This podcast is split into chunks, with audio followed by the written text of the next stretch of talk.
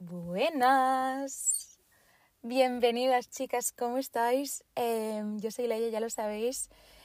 Estamos otra vez en Hotkel Talks. Tenía muchísimas ganas de hablar con vosotras. Lo necesitaba, chicas. O sea, hoy lo necesitaba muchísimo.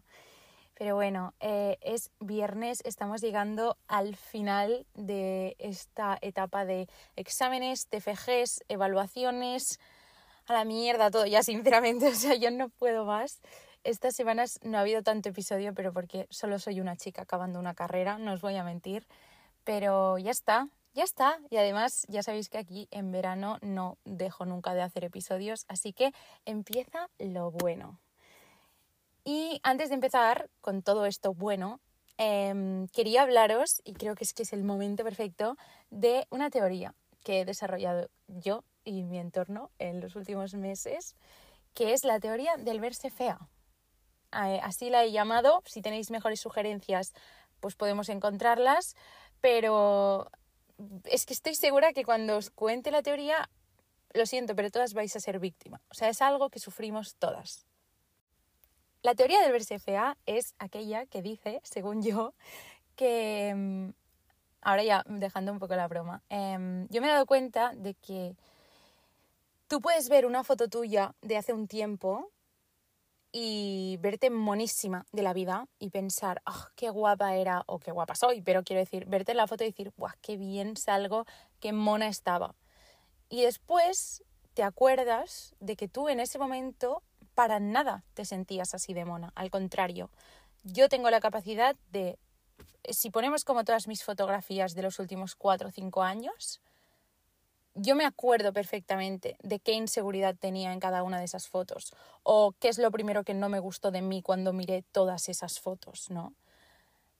Y es muy heavy como recuerdas 100% ese sentimiento, ¿no? Yo voy a poner un ejemplo. Tengo un verano que yo, es que me sabe mal decirlo porque soy yo, pero yo creo que es lo mejor que yo me he visto en mi vida. O sea, ese verano estaba deslumbrante, deslumbrante.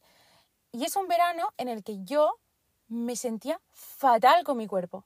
O sea, fatal.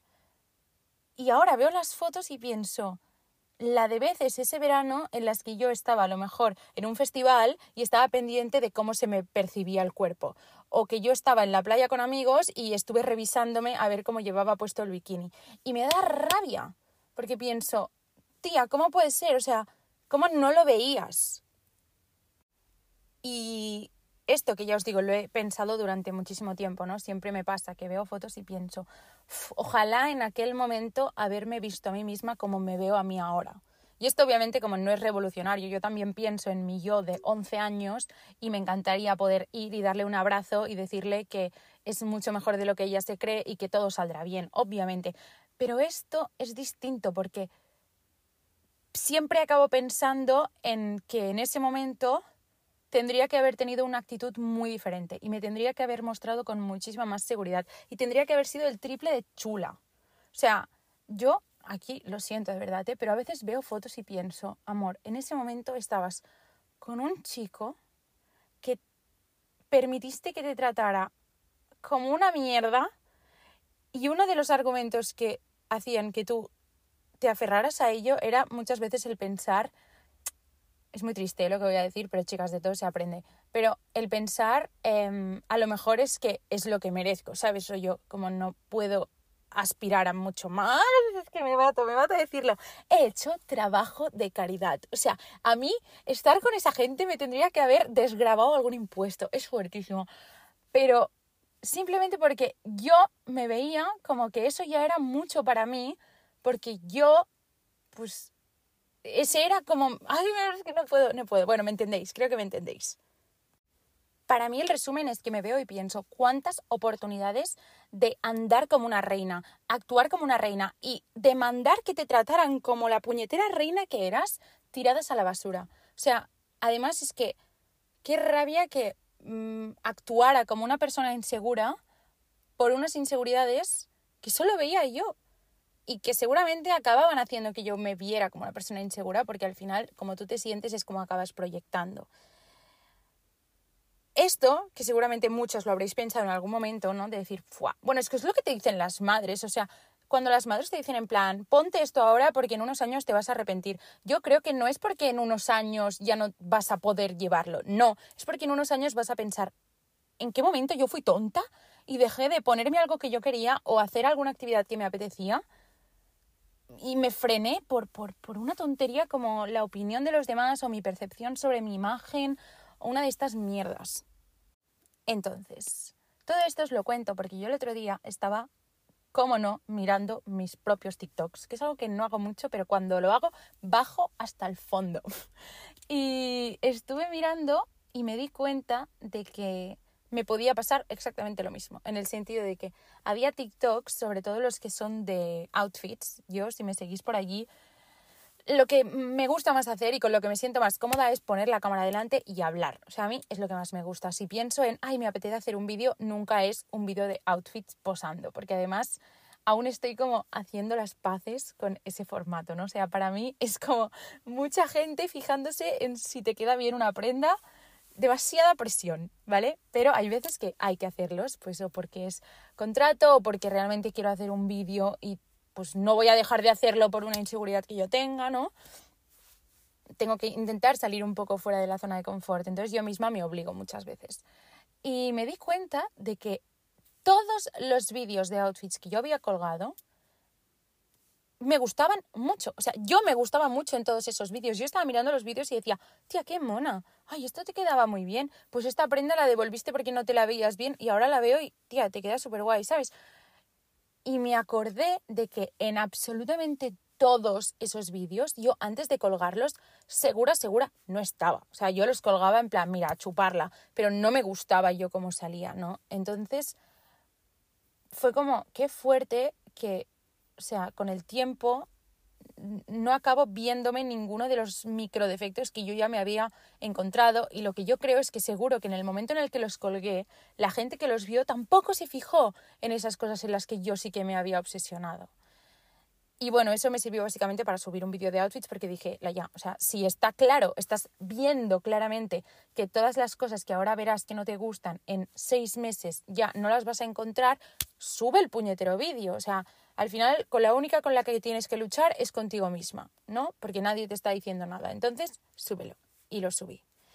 Pero me puse a pensar, porque además ya sabéis que estamos entrando en lo que ya he dicho, la época de los cuerpos de verano, de los glow ups de verano, y por eso pensé que era súper importante que habláramos hoy de esto, porque creo que de esta teoría podemos sacar algo útil. La primera conclusión que yo saco de esto, y que es la como más clara, es que está claro que la cabeza y la realidad van por caminos distintos. O sea, tú en tu cabeza, si te ofuscas en que algo es negro, negro, negro, da igual que sea claro blanco como la nieve que tú lo vas a ver oscuro.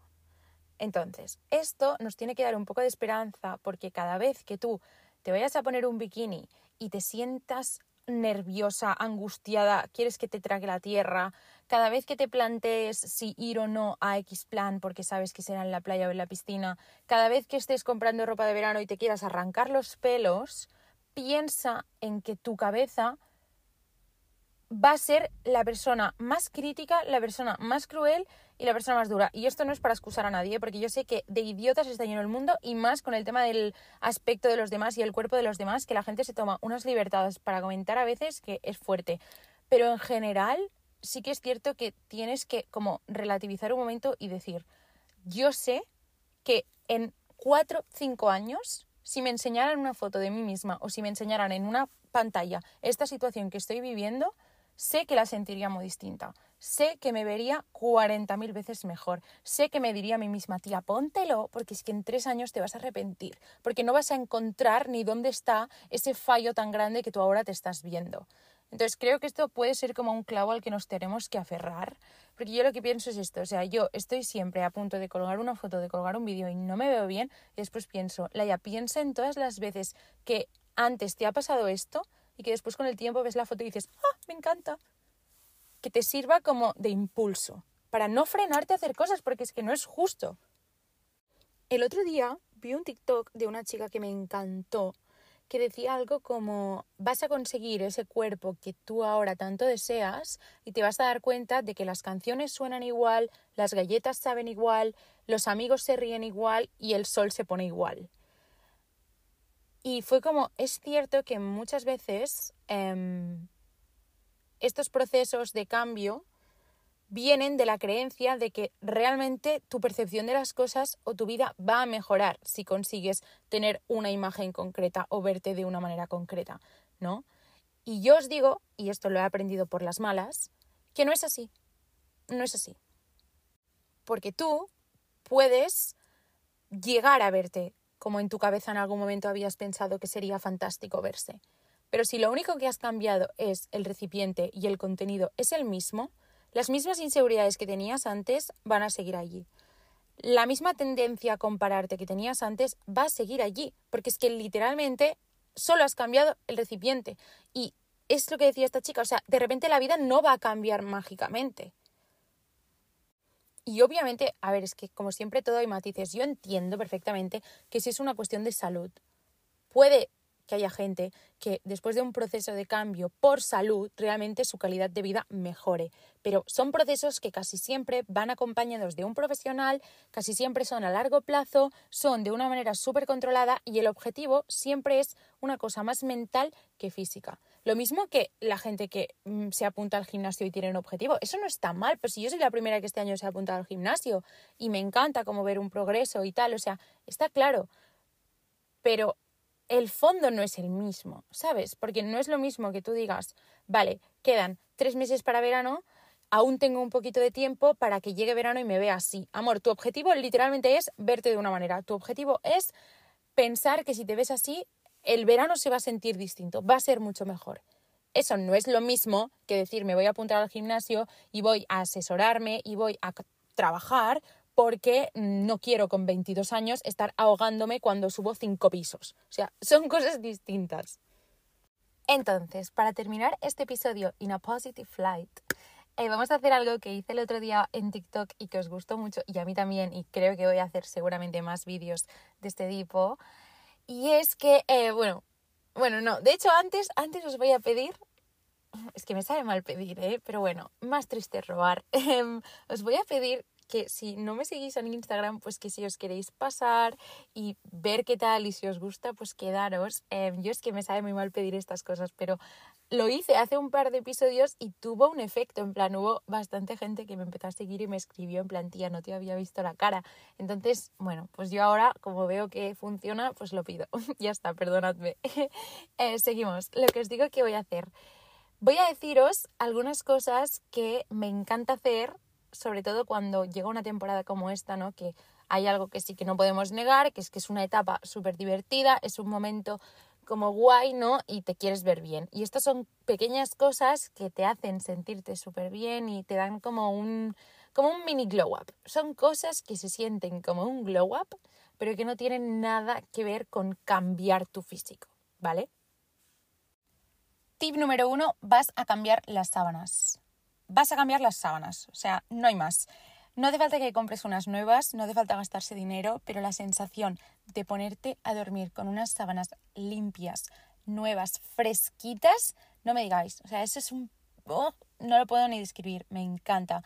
Em, si queréis ya como ir un paso más allá y ser unas señoras de 60 años como soy yo, yo he descubierto, em, a ver, ¿cómo meto esto como recomendación normal? Vale, yo he descubierto que venden en el súper como unas perlas, ¿vale? Que si sois tan frikis, frikis como yo y veis un montón de vídeos en TikTok como de organización de cocinas, de estas señoras americanas que tienen unas cocinas enormes y se pasan el día como organizándolas, sabéis que a veces ponen como, parecen eso, como mini perlitas de colores, normalmente como azul o lila o así, y las ponen al lado del detergente. Vale, yo esto lo he encontrado, que lo venden ahora ya en España. Eh, creo que hay en azul y en lila, sí, solo hay estas en España. Valen como 4 euros el bote, o sea, son caras, pero yo, o sea, pones cuatro perlitas y eso ya huele, entonces te duran muchísimo. Chicas, o sea, creo que es como el tip de señora, más de señora que os voy a dar, pero cómo huele después la ropa, es que parece eso, no sé, a mí me pone feliz, la verdad. O sea, ponerme la ropa y que huela bien o ir a la cama y que huela bien, me encanta. Esto ha sido un poco extra, o sea, lo importante es que cambiéis las sábanas, pero ahí va. Vale, número dos, te vas a hacer la ducha. Y ya sabes a qué ducha me refiero. Es esa ducha en la que tú haces como todos los pasos. Ese día lo de ahorrar agua pasa a un segundo plano y ese día vas a full. O sea, Mm, no sé, mm, jabón del cuerpo, exfoliación, depilación, si es algo que a ti te gusta hacer, em, toda la rutina de pelo a vida y por haber. Genial, o sea, tú sales de esa ducha y tú sientes que has pasado por un túnel de lavado, estás pulida y eso también como que refresca muchísimo y además el pelo, yo me he dado cuenta de que si dividimos como en tres partes, en plan pelo, cara y y outfit, ¿vale? O sea, como look de cara, look de pelo y look de cuerpo. El del pelo es el que más me afecta. Porque yo puedo salir perfectamente sin maquillaje. O sea, es algo que hago en el 90% de mis días, voy sin maquillaje, ¿vale? Entonces, el outfit, yo en el fondo, fondo, fondo de mi corazón, mi hábitat natural es un chándal. O sea, tampoco me supondría un problema, ¿no? Un mal outfit.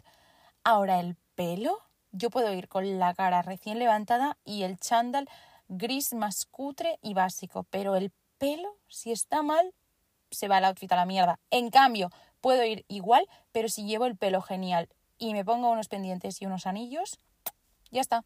Effortless chic es un look. Entonces, lo del pelo también se nota muchísimo. Al final de la ducha también entra lo de eh, ponerte hidratante, un hidratante que huela genial y que te haga sentir también que estás como de vacaciones. Entonces, siguiendo con este camino de olores, que como veis, a mí los olores son muy importantes, no sé por qué, pero influyen mucho en cómo me siento. Vale, pues vas a comprarte una fragancia, micado, mm, ambientador, lo que a ti te dé la gana. Yo velas no puedo porque mi madre tiene un trauma y no me deja encender velas, pero mm, algo que dé olor a tu cuarto, que te encante, que te relaje, que te haga sentir como que ese cuarto, pues ahora ha pasado a mejor, ¿no? Ha hecho un upgrade el cuarto también. Em, está súper guay. Además es como que si asocias solo una fragancia a tu habitación, ¿sabes? Como que cuando entras a la habitación, esa fragancia ya te pone en un mood concreto, como de que ese es el sitio en el que tú te relajas, es el sitio en el que tú estás segura, y eso es muy guay. Pero una fragancia. El número cuatro, mm, lo tengo que decir, lo tengo que decir.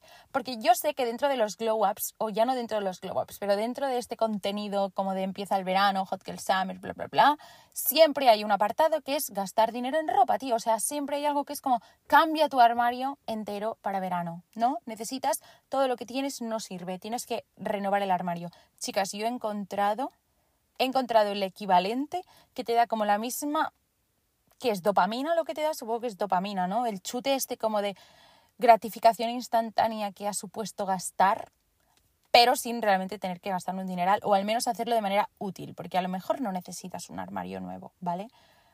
Vas a abrir tu cajón de la ropa interior y vas a hacer una separación entre lo que se puede guardar y lo que no y vas a tirar cosas, vas a tirarlas. O sea, tenemos que practicar el desapego.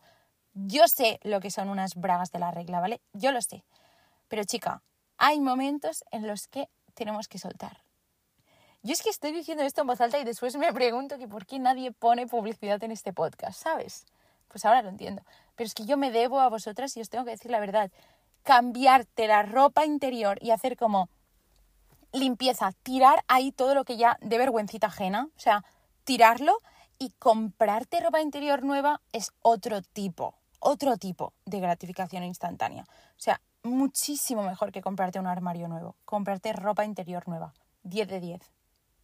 Obviamente recoger la habitación es algo que no he dicho porque entiendo que hace palo, pero también es verdad que es como de las cosas más básicas y que mejor te van a hacer sentir entonces, yo lo que hago cuando me da palo hacer estas cosas es que primero hago las que son más divertidas, como por ejemplo ir a comprarme la ropa interior nueva o ir a comprar el ambientador. Entonces, la energía que me ha dado eso la utilizo para hacer las que más palo me dan, que por ejemplo es recoger la habitación. Pero bueno, Ahora que voy a suponer que ya tienes un poco más de fuerzas y encima tienes el pelo genial porque te has dado la ducha, así que ahora recoges la habitación, que no se diga. Y ahora ya sí que sí, o sea, ya sí que sí, tú imagínate esto, llegas a tu habitación, que huele genial, tienes la cama con las sábanas nuevas hecha, la habitación está recogida, sabes que tu cajón de la ropa interior ahora mismo es un big sleigh. Y te pones en la cama con el cuerpo todo limpio y genial y el pelo también genial. Y ahora hay diferentes caminos, o sea, ahora ya es respuesta múltiple, pero ahora es cuando toca entrar dentro, porque es lo que os decía antes, tú ahora has mejorado mucho el recipiente, pero toca el contenido. Tenemos que hacer algo también para como nuestro interior, ¿no? Entonces, aquí hay diferentes opciones. La primera, chicas, si hoy ya estás cansada y no te apetece como encontrar traumas, pues te miras una serie, una peli, lo que más te guste, relájate y ya está. Número dos, te puedes poner a escribir.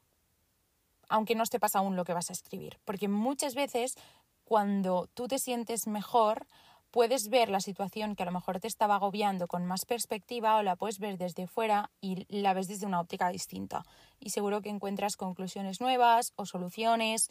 Como que ya la ves porque ya no eres la misma persona que estaba sintiéndolo tan fuertemente, entonces es como que lo puedes ver desde otra perspectiva.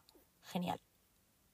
Y la última, que seguramente es la que haría yo, es ponerte en Pinterest y hacerte un mood board. Porque chica, de ilusiones se vive.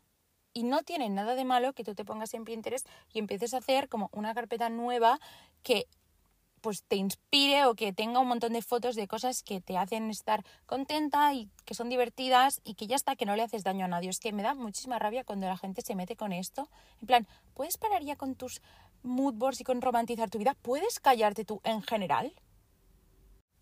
Chicas, yo creo que ya después de esto poco de lo que os diga os servirá. O sea, creo que ya habréis llegado al pic. Mejor lo vamos a dejar por hoy. Pero estoy muy contenta de haber grabado hoy, tenía ya muchísimas ganas. Sí que os puedo decir que estas semanas he estado súper ocupada, pero mientras me distraía de lo que realmente tenía que hacer, sí que he tenido muchísimas ideas. Y además, esto ya lo sabéis si me seguís en TikTok, pero ahora soy una chica Notion. Ahora tengo Notion. Entonces eh, me estoy organizando por allí muchísimos episodios. O sea, tengo episodios ya para todo el verano, yo creo. Entonces estoy muy contenta. Em, y nada, me hacía ilusión deciroslo. Em, ya está.